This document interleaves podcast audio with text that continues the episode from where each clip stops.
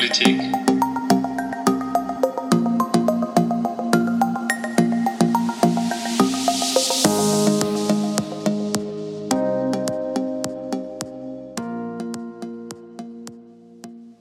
Ja, hallo und herzlich willkommen zu einer neuen Folge Neuland Politik. Hallo auch von mir. Ja, Dominik ist auch wieder dabei. Wir werden heute wieder über Terrorismus sprechen, so wie wir es bei der letzten Folge auch angefangen haben.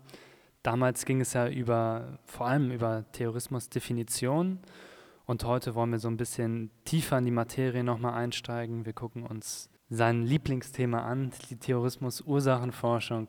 Du hast ja gesagt, dass du dich mit der Ursachenforschung rund um das Thema Terrorismus beschäftigst und dort sogar selbst aktiv bist. Was ist eigentlich genau darunter zu verstehen? Guckst du dir an, wie es dazu kommen kann, dass eine beliebige Person zum Terroristen wird oder wie kann man sich das genau vorstellen? Nein, also das ist eine Frage, mit der sich unter anderem Psychologen auseinandersetzen und das ist jetzt nicht mein Spezialgebiet. Also zumindest nicht ganz. Als Politikwissenschaftler schaue ich mir eher an, wie es dazu kommt, dass sich Terrorgruppen oder sonst wie strukturierte Organisationen in einem Land bilden und warum diese Anschläge ausüben. Also genau gesagt habe ich bisher nur letzteres untersucht. Ich stelle also in meiner Forschung die Frage, wenn es Terrororganisationen gibt, warum üben diese dann ausgerechnet zum Zeitpunkt XY am Ort XY einen Anschlag aus? Und welche äußeren Einflüsse könnten zu dieser Entscheidung beigetragen haben? Also du guckst jetzt eine spezifische Organisation an, meinetwegen Al-Qaida, und guckst, warum die jetzt zum, zu irgendeinem speziellen Zeitpunkt, ähm, meinetwegen 9-11, warum die dann diesen Anschlag ausgeübt haben. Guckst du dir dann die Motivation der Einzelperson an oder guckst du dir an, warum diese Gruppe als solche diese Taten ausübt? Wie, wie ist es genau? Also die Frage, warum eine Person einen bestimmten Anschlag ausübt, beziehungsweise wie die individuelle Motivation ist, ist sicherlich eine sehr wichtige und spannende Frage, ist aber jetzt nicht mein spezifischer Forschungsgegenstand. Mich interessieren vielmehr die Handlungsmuster beziehungsweise die Gründe für das Handeln von Terrororganisationen im In- und Ausland. Ich schaue mir an, welche wirtschaftlichen, sozialen und politischen Bedingungen in einem Land vorliegen und ob es einen Zusammenhang zwischen diesen Bedingungen und dem Auftreten von Terroranschlägen gibt. Sprich, du guckst dir dann wahrscheinlich auch Terrororganisationen wahrscheinlich eher an, die national begrenzt sind. Ich denke mal, wenn du dir eine transnationale, also eine Organisation anguckst, die über mehrere Länder hinweg arbeitet, dass es dann schwieriger wird, sich sowas anzugucken. Stimmt das? Und inwiefern spielt das eine Rolle bei deiner Forschung?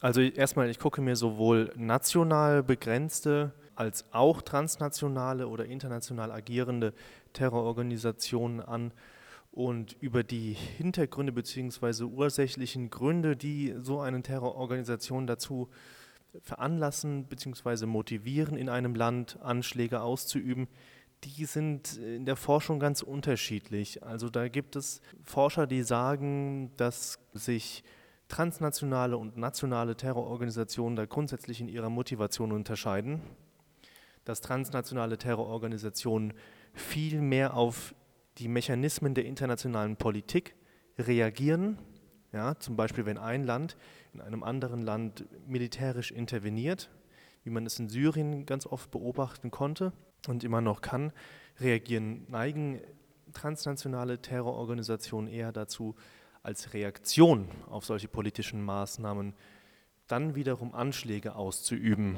Bei nationalen Terrororganisationen, so sagt man, ist die Motivation eher, dass man soziale und ökonomische Missstände in dem Land beseitigen möchte und zum Terrorismus greift, um seine Interessen durchzusetzen, aber nur begrenzt auf das Land.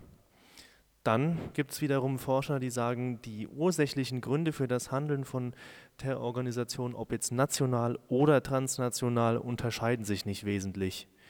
Es gibt Spezialfälle, bei denen man das nicht so pauschalisieren kann, aber im Großen und Ganzen sind die Entscheidungsmuster sehr ähnlich, zumal die Grenze zwischen nationaler Terrororganisation und transnationaler Terrororganisation mitunter fließend sein kann. Ja, also ich kann auch eine nationale Terrororganisation haben, die aus dem Ausland finanziert wird und unterstützt wird zum Beispiel. Ich würde auch mal einfach sagen, dass es in den heutigen Zeiten echt schwierig sein wird, diese Unterscheidung eben durchzuführen, weil man, glaube ich, ja, manche finanzielle Flüsse, Geldflüsse oder andere Gegebenheiten gar nicht komplett durchblicken kann und wahrscheinlich die nationale Begrenzung eines, eines Terroristen oder einer terroristischen Organisation in, einem, in den seltensten Fällen noch überhaupt vorhanden sein wird, oder? Wie, wie schätzt du das ein? Das ist richtig, da würde ich zustimmen. Man kann ja auch beobachten, dass die internationale Ebene zunehmend komplexer wird. Da gibt es Theorien, auch unabhängig von der Terrorismusforschung ganz, ganz allgemein, dass durch, vor allen Dingen durch Nichtregierungsorganisationen, die immer mehr werden an der Zahl, die internationale Ebene zusehends, äh, zunehmend äh, komplexer und undurchsichtiger dadurch auch wird. Gleiches gilt dann vor allen Dingen auch für Akteure, die auf Finanzierung von außen die sich nicht unbedingt ähm, nur von selbst finanzieren können. Also das ist ja kein Unternehmen in dem Sinne, die, die Waren produzieren und dadurch Geld generieren, sondern die sind mitunter darauf angewiesen. Eine Haupteinnahmequelle ist illegaler Drogenhandel. Das spielt vor allen Dingen in der Region rund um Afghanistan, in und um Afghanistan eine große Rolle. Oder aber auch Geiselnahmen, das kann man äh, rund um Afrika ganz oft beobachten, aber auch das sind nur teilweise Einnahmequellen. Und vieles ist uneindeutig oder der Öffentlichkeit nicht zugänglich an Informationen in der Richtung. Und Finanzflüsse, also Geldflüsse, kommen auf unterschiedliche Wege in solche Organisationen hinein. Und das kann man eben nicht genau sagen. Also da lässt sich keine klare Grenze setzen, das kommt jetzt nur aus dem Land und bewegt sich auch nur in dem Land. Ja, du hast angesprochen, wie sich gewisse Terrororganisationen finanziell eben diese Gelder generieren. Was mich interessieren würde, ist jetzt gerade beim Islamischen Staat, haben wir ja gesehen, dass es wirklich eine ganz neue Art äh, haben zu wirtschaften und eben sich diese Gelder ranzutragen, um, um weiter kämpfen zu können. Ist es so ein Paradigmenwechsel auch in der Terrorismus, in der Terrorismuswissenschaft, nenne ich es einfach mal, in der Forschung, dass wir das jetzt, was wir beim Islamischen Staat gesehen haben, dass das ganz neue Größenordnung jetzt angenommen hat? Also da müssen wir noch ein bisschen weiter differenzieren. Was genau meinst du jetzt mit Größenordnungen? Beziehst du dich jetzt auf den finanziellen Aspekt alleine oder ideologische Motivation? Ja, nee, jetzt schon aus, auf das Finanzielle alleine, also wie die eben die Gelder generieren. Ja, also beim Islamischen Staat ist ist es ja so, dass die Gruppe versucht hat, ich sag mal, unabhängig von der ideologischen Motivation, die dahinter steckt, ein eigenes Staatsgebiet aufzubauen, zu erschließen. Das, was ihrer Meinung nach ihnen äh, aufgrund ihrer Glaubensauslegung zustehen würde. Und auf diesem Staatsgebiet waren sie dann in der Lage, zum Beispiel Ölfelder zu erschließen und daraus Geld zu generieren. Aber natürlich sind da auch vom Ausland Gelder in die Organisation geflossen, denn die kommen nicht von irgendwoher. Und auch dort werden ökonomische Interessen vertreten. Denn von jedem Krieg und Konflikt gibt es auch immer wirtschaftliche Profiteure. Aber das ist ein Thema, das jetzt nicht mein spezielles Gebiet ist und wo ich mich nicht so genau auskenne. Deswegen würde ich tendenziell eher nochmal auf die Ursachen zurückkommen. Ja, kommen wir nochmal auf die Ursachen dann frage ich doch ganz einfach mal, was für einen Einfluss haben denn dann sozioökonomische Faktoren auf eben die Lage eines einzelnen Bürgers in einem Land und die Wahrscheinlichkeit, dass sich dieser eben einer terroristischen Organisation anschließt? Also das ist ähm, erstmal vielmehr eine Frage der Rekrutierung und der, der Schwelle, sage ich mal, die eine Person überschreiten muss um zu sagen, ich schließe mich jetzt einer Terrororganisation an. Ich bin nicht nur stiller Beobachter, der das vielleicht begünstigt. Das unterscheidet man tatsächlich in der Terrorismusforschung. Begünstigende Personen, also Leute, die das gutheißen, dass eine Terrororganisation dies und jenes macht. Leute, die noch einen Schritt weiter gehen und sagen, nee, ich möchte was verändern, ich schließe mich der Organisation an. Was ich mir aber anschaue, ist nicht die individuelle Motivation, oder die Faktoren, die ein Individuum dazu führen, nicht direkt zumindest, äh, sich einer Organisation anzuschließen, sondern die Faktoren, die ganze Organisationen dazu bewegen, an diesem und jenem Land einen Anschlag auszuführen oder nicht. Und dann schaue ich mir an, ja, soziale, du hast gesagt, sozioökonomische Bedingungen, also was, Wirtschaft, was können wirtschaftliche Bedingungen sein, was können soziale Bedingungen sein und politische, die vielleicht in einem Zusammenhang stehen zwischen dem Auftreten von Terroranschlägen Und diesen Zusammenhang versuche ich dann genauer zu untersuchen, um über den Zusammenhang hinaus vielleicht feststellen zu können, ist das ein ursächlicher Zusammenhang, nicht bloße Korrelation, sondern ein Ursache-Wirkung-Verhältnis herauszuarbeiten. Das wäre sozusagen das Optimum meiner Arbeit. Also wie ich das jetzt verstanden habe, guckst du dir quasi an, warum jetzt eine Terrororganisation XY in dem Land XY eben diesen Anschlag ausüben kann und ob es Bedingungen gibt in dem Land, die quasi diese Tat entstehen lassen oder begünstigen. Wenn man sich jetzt so, sage ich mal, einfach nur die, die 20 Uhr Nachrichten anguckt, dann bekommt man ja immer mehr Schreckensmeldungen mit und viele dieser Schreckensmeldungen erreichen uns aus nicht westlichen Ländern, sage ich mal.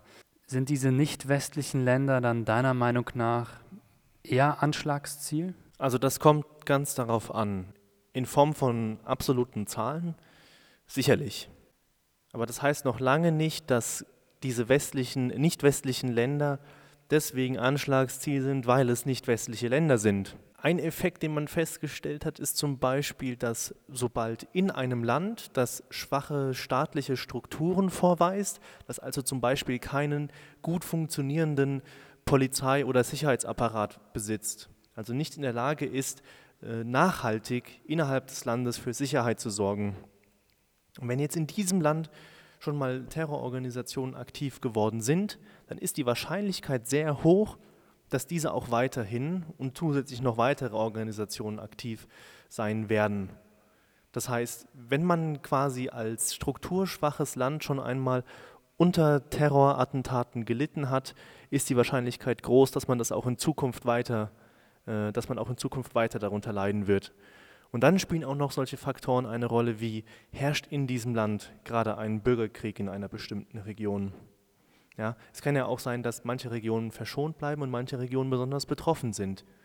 Und im Rahmen von Bürgerkriegen treten besonders oft Terrorattentate auf, mitunter auch deswegen, weil die Grenze zwischen Terrorattentat und kriegerischer Handlung nicht immer ganz klar zu trennen ist. Du sprachst gerade von einer unklaren Grenze zwischen Kriegshandlungen und terroristischen Handlungen. Inwiefern Gibt es da Überschneidungen? Na, das kommt darauf an, welche Definition von Krieg man zugrunde legt einerseits und welche Definition von Terrorismus man zugrunde legt. Also in welcher Grenze wird eine terroristische Handlung beschrieben und in welcher Grenze wird eine kriegerische Handlung beschrieben? Hängt es davon ab, dass zum Beispiel ein Akteur ein staatlicher Akteur ist, also eine regulierte, staatlich regulierte Armee gegen einen nichtstaatlichen Akteur. Und das kann zum Beispiel Mitglieder einer Terrororganisation wie zum Beispiel beim Islamischen Staat sein. Sagt man dann dazu schon, das ist jetzt eine kriegerische Handlung, weil die in Auseinandersetzungen miteinander liegen? Ist es eine kriegerische Handlung, weil sich die, der staatliche Akteur in dieser, innerhalb dieser Auseinandersetzung an gewisse Richtlinien hält, zum Beispiel? Oder ist es ein Terrorattentat, weil sich ein Akteur nicht an zum Beispiel international geltende völkerrechtliche Normen hält im Rahmen von kriegerischen Auseinandersetzungen? Also das ist ganz, ganz schwierig und die Zahlen variieren je nachdem, welche Definition man zugrunde legt. Bei der einen sind mehr kriegerische, kriegerische Handlungen im Verhältnis zu terroristischen Handlungen, bei der anderen ist es umgekehrt. Ja, vielleicht gibt es auch ausgeglichene Verhältnisse, ausgeglichene Verhältnisse das ist eine sehr schwierige Frage. Wenn du jetzt hier und heute mit mir zusammen eine neue Kriegsdefinition auferlegen könntest, wie würdest du die dann ausgestalten? Schwierige Frage. Also ich glaube, die Frage, welche Definition genau man zugrunde legen muss, ist nicht so wichtig. Wichtiger wäre es, dass man innerhalb der Forschung, innerhalb der Gesetzgebung einheitliche, international einheitliche Definition sowohl vom Krieg als auch von Terrorismus zugrunde legt, weil das wiederum die Handlungsmuster bzw. Handlungsmöglichkeiten viel genauer abstecken würde und weil dann auch die Forschung eindeutiger werden würde und dementsprechend die politische Reaktion auf mögliche terroristische Handlungen eindeutiger werden würde und vor allen Dingen auch transparenter. Ja, darüber haben wir letzte Folge schon gesprochen. Es gibt echt einfach das Problem, dass wir keine internationale anerkannte einheitliche Terrorismusdefinition haben und dementsprechend auch ähm, einige terroristische Organisationen von Staaten als eben solche eingestuft werden, von anderen nicht. Da spielen geopolitische Interessen sicherlich eine Rolle, wie auch noch viele andere Einflüsse. Und das sieht man ja auch zum Beispiel in Europa. Auch hier haben wir wirklich Fälle, wo zum Beispiel verschiedene Organisationen von einigen Ländern als Terrororganisationen eingestuft werden, von anderen nicht. Da wäre zum Beispiel zu nennen die, ja, da wäre zum Beispiel die PFLP, die wir in der ersten Folge zum Terrorismus angesprochen hatten, auch zu nennen, wo es keine einheitliche Haltung gibt und das erschwert vieles ich will noch mal ein bisschen zurück zu den Bedingungen. Also du hast eben schon Faktoren genannt wie Bürgerkrieg, wo eben wahrscheinlich häufiger terroristische Akte ausgeübt werden. Was für andere Bedingungen begünstigen einen terroristischen Anschlag oder begünstigen das Ansiedeln von terroristischen Organisationen dort? Also ich untersuche ja hauptsächlich eigentlich nur die Anschlagsorte und Zeitpunkte. Das heißt, welche Bedingungen, von was sprechen wir da? Ich gucke mir mehrere Länder an und in, je, in dem jeweiligen Land gucke ich mir an, welche Bedingungen liegen davor, wirtschaftlich, sozial, politisch, also welches politische System hat dieses Land, wie sind die politischen Kapazitäten, wie sieht der Staatsapparat aus, ist der Staat in der Lage, eigenständig zu handeln oder benötigt er Hilfe von außen? Spielt das eine Rolle? Gibt es einen Zusammenhang zwischen dieser Möglichkeit eines Staates, selbstständig zu handeln und dem Auftreten von Terrorattentaten. Dann wirtschaftliche Bedingungen. Spielt sowas eine Rolle? In der Theorie geht man davon aus, dass wenn, da würde, glaube ich, jeder intuitiv zustimmen, dass wenn ein Land sehr fragil dasteht, wirtschaftlich gesprochen, es also auch keine Aussichten gibt für die Menschen, die dort leben, einen Job, sich eine Zukunft aufzubauen, dass man dann, um seine Interessen durchzusetzen, eher dazu bereit wäre, auf das Mittel Terrorismus zurückzugreifen, wie auch immer das jetzt konkret aussehen mag. Es ist natürlich nicht so leicht, das zu sagen. Man geht davon aus, dass zum Beispiel das Pro-Kopf-Einkommen, um mal eine ganz konkrete Bedingung zu nennen, in einem Land bis zu einer gewissen Höhe, das dem Terrorismus abträglich wird und dass es dann wie so eine Art Wendepunkt gibt, eine Art Threshold, sagt man, und sobald er überschritten ist, und das hängt aber noch von anderen Bedingungen ab, wird Terrorismus wahrscheinlicher in dem Land. Du musst dir vorstellen, dass auch wenn das Pro-Kopf-Einkommen steigt, dass dann aber auch vielleicht Möglichkeiten steigen, je nachdem, welche Handlungsspielräume für terroristische Organisationen in einem bestimmten Land gegeben sind. Ja, wenn die also auch Möglichkeiten haben, wirtschaftlich aus dem Land zu profitieren, aus der Wirtschaftsstärke des Landes zu profitieren, um sich selbst zum Beispiel zu finanzieren. Das ist ja theoretisch auch denkbar. Also das Pro-Kopf-Einkommen ist eine Dimension ja, was du, wie du gesagt hast, ab einer bestimmten Grenze darauf schließen lässt, dass vielleicht eher terroristische Akte vollzogen werden. Ist es so richtig und wo, wo kommt man eigentlich in der quantitativen Forschung an, an, an seine Grenzen, was solche Dimensionen angeht? Also das hast du schon richtig verstanden. Das kann man sich vorstellen wie einen äh, so einen quadratischen Zusammenhang, ja, also so eine Art Parabel, wenn man so will, die da entsteht. Dieser Threshold ist dann, ist dann der Scheitelpunkt der Parabel könnte man sagen, da wo sich die Zusammenhangsrichtung ändert. Und ja, die Grenzen der quantitativen Forschung, die sind hauptsächlich dadurch gegeben, dass, dass ähm, erstmal die Frage im Raum steht, welche Definition von Terrorismus liegt hier zugrunde. Und haben zum Beispiel zwei Studien, zwei verschiedene Terrorismusdefinitionen zugrunde liegen, lassen sich die Ergebnisse nur sehr schwierig miteinander vergleichen. Dann ist die nächste Frage, welche Daten liegen zugrunde? Und sind die sehr verlässlich oder überhaupt verlässlich? Kann man da vernünftige Aussagen draus ziehen? Und das ist eben die größte Schwierigkeit, verlässliche Daten und zwar auf einem globalen Kontext zu finden. Das ist in jeglicher Hinsicht mehr oder weniger ein Ding der Unmöglichkeit, ob man jetzt in, in ganz andere Forschungsbereiche blickt, äh, aus den Sozialwissenschaften, wie zum Beispiel der Bildungsforschung. Wie lässt man denn in, einer Struktur, in einem strukturschwachen Ländern sehr, sehr strukturschwachen Ländern Umfragen durchführen, die verlässliche Ergebnisse liefern, welcher Bildungsstand dort ist, wenn es keine einheitlichen Bildungsverfahren gibt, wie bei uns in Deutschland zum Beispiel. Ich verstehe deinen Punkt absolut. Ähm, was ganz interessant ist, was ich noch mit reinbringen wollte, ich habe letztens oder ja, in einer meiner letzten Hausarbeiten mich mit einer Theorie von John Mayer auseinandergesetzt, der über den World Polity Ansatz schreibt und der, der widerspricht hier so ein bisschen, der sagt nämlich, dass es doch durchaus eine Weltkultur gibt, die einen äh, westlichen Charakter besitzt und das gerade wenn westliche Länder, sei es die USA oder sei es ein Land in Westeuropa, eine gewisse politische Maßnahme umsetzt, sei es, wir wollen mehr Frauen an Universitäten, dass dies dann auch auf internationaler Ebene eben geschieht in vielen Ländern. Hm, jetzt konkreter zu dem, was du gesagt hast mit den einheitlichen Schulsystemen, dass auch eben bei diesen Schulsystemen sich viele Länder einfach ein Beispiel nehmen an den von der UN eingeführten äh, Schulklassifizierungen äh, in erste Primary School, Secondary School und High School ist es, glaube ich, ähm, was dann eben auch von den USA irgendwie übernommen wurde. Und diese Unterscheidung wird in der ganzen Welt schon fast vollzogen und äh, als Klassifizierung so angenommen. Das ist ganz spannend.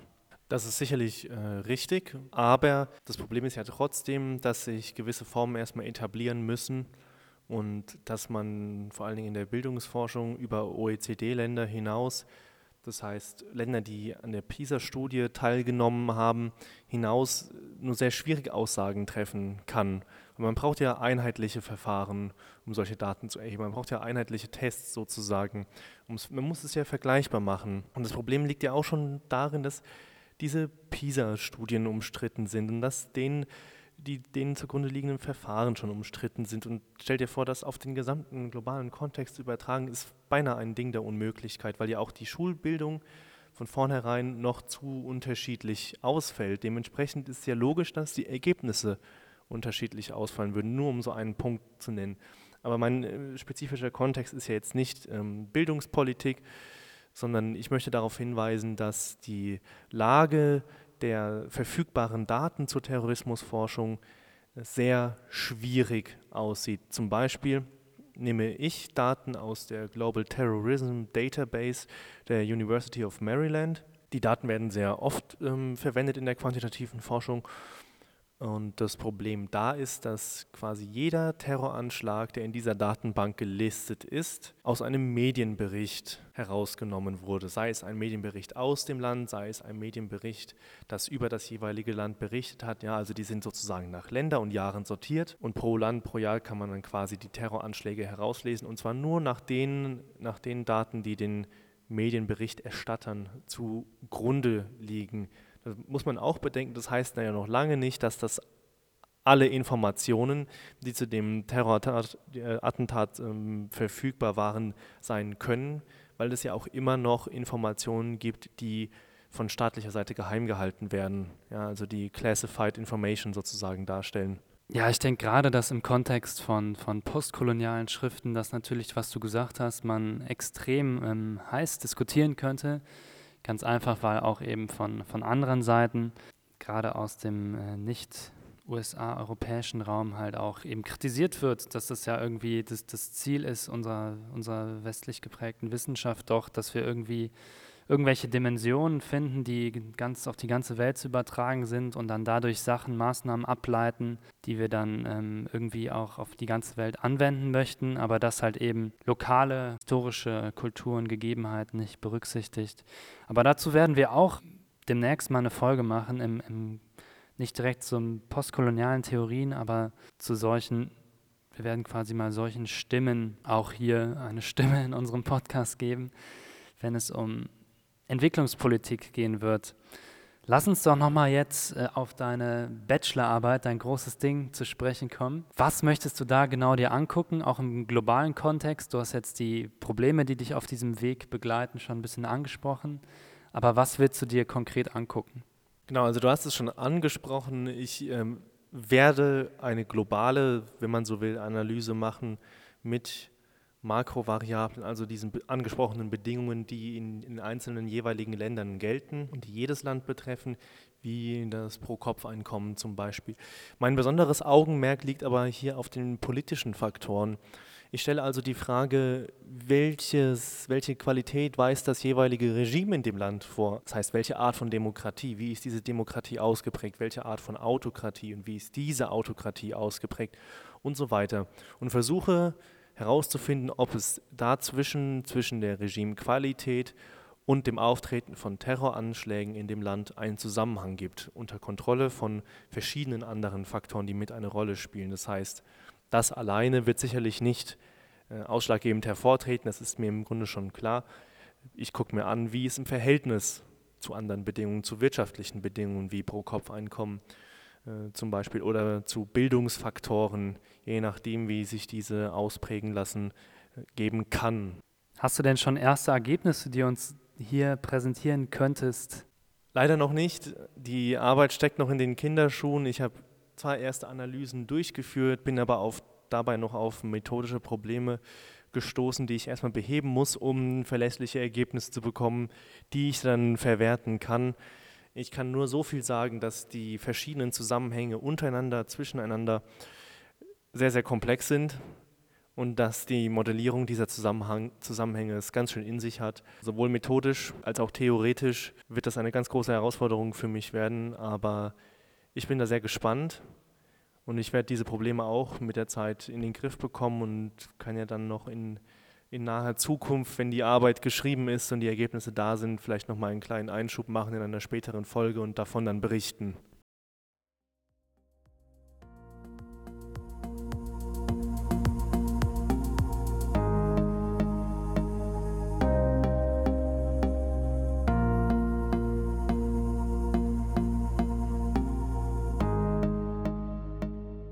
Ja, machen wir gerne im Rahmen einer, einer neuen Folge, können wir einfach nochmal über deine Arbeit sprechen. Wenn da Fragen eurerseits aufkommen, gerne uns mitteilen.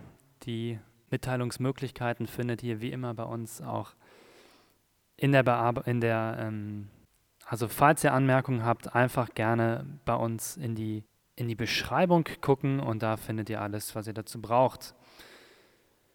Ein Thema, was ich noch mal kurz aufmachen will, sind äh, die Medien. Wir haben jetzt auch, wie dir vielleicht auch aufgefallen ist, von ähm, Al-Qaida, wir haben vom Islamischen Staat gesprochen. Beides Organisationen, die irgendwie dem islamistischen Spektrum zugeordnet werden, aber wir haben ja noch viel diversere andere Player, die dem Terrorismus zuzuordnen sind. Das ist in Deutschland zum Beispiel der Rechtsextremismus.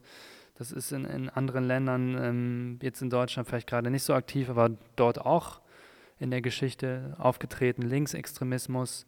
Ähm, wir haben, wie gesagt, also wir haben diese nationalistischen Tendenzen eben. Wie würdest du denn das Bild, was uns in den Medien vermittelt wird von all dem Ganzen, wie würdest du das beschreiben? Und ähm, würdest du sagen, dass uns Medien prägen was Terrorismus angeht, vielleicht in eine gewisse Richtung prägen? Ja, sicherlich. Also das, was viel berichtet wird, das beschäftigt uns dann dementsprechend auch. Und wenn die Medien überwiegend von islamistischem Terrorismus berichten, dann wird auch das in unseren Köpfen eher präsent sein als von rechtsextremistischem Terrorismus. Denn ich glaube, der Durchschnittsbürger würde man diesen fragen, was stellen Sie sich unter Terrorismus vor? Dann würde der sagen, äh, Menschen, die äh, die Fahnen des islamischen Staates schwingen und weniger an, äh, ja, ich sag mal, rechtsextremistische Skinheads denken zum Beispiel. Ja, absolut. Das ist, also ich meine alleine schon, dass wir jetzt in dieser Podcast-Folge, wie gesagt, Al-Qaida und ähm, IS, also Daesh, äh, genannt haben, als einzige terroristische Organisation in dieser Folge. Es zeigt irgendwo, dass wir, dass wir auch dort vor allem die Gefahr sehen. Ne? Das, was wir gerade besprochen haben, das wird auch von einer Studie unterstützt, die im Guardian veröffentlicht wurde und die besagt eben, dass auch Islamisten dreimal öfter Terroristen genannt werden, als das bei anderen Terrorattacken der Fall ist. Da sind die so vorgegangen, da wurden Nachrichten aus verschiedenen Ländern, 80 verschiedenen Ländern, elf verschiedene Terrorattacken angeguckt, die in den letzten zwei Jahren stattgefunden haben inklusive Transkripte von TV- und Radiostationen. Und daraus wurde eben ersichtlich, dass Attacken von Rechtsextremisten deutlich weniger oft als Terroristen beschrieben werden. In Zahlen sind das, ähm, in Prozentzahlen, 78 Prozent der Attacken von islamistischer Seite wurden als Terrorismus gelabelt und auf rechtsextremer Seite nur 24 Prozent.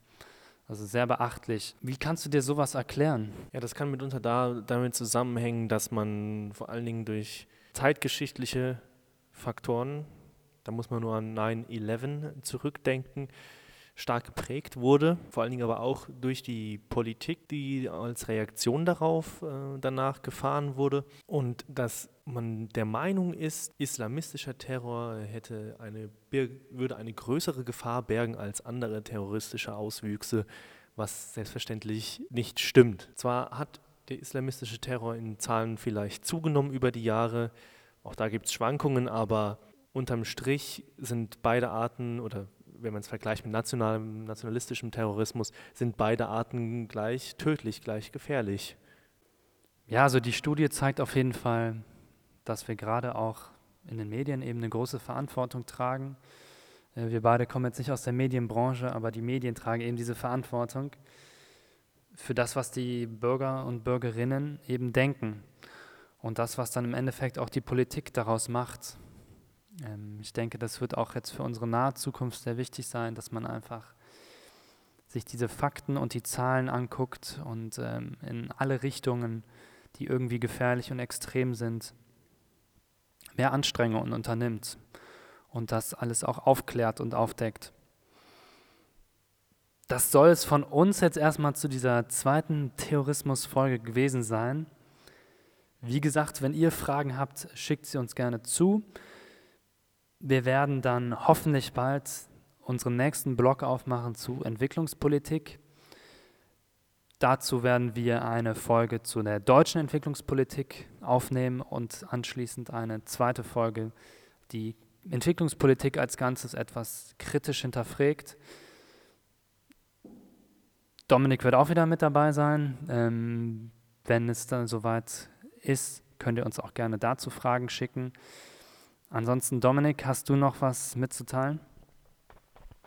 Auch von meiner Seite vielen Dank äh, fürs Zuhören. Für Fragen und Anregungen bin ich sehr offen. Nutzt äh, die Möglichkeit. Schaut einfach in unsere Beschreibung, da findet ihr alle Links und könnt uns da sicherlich einige Fragen zukommen lassen. Ansonsten freue ich mich auf die nächste Folge mit euch und verabschiede mich. Bis dann. Macht es gut. Ciao, ciao.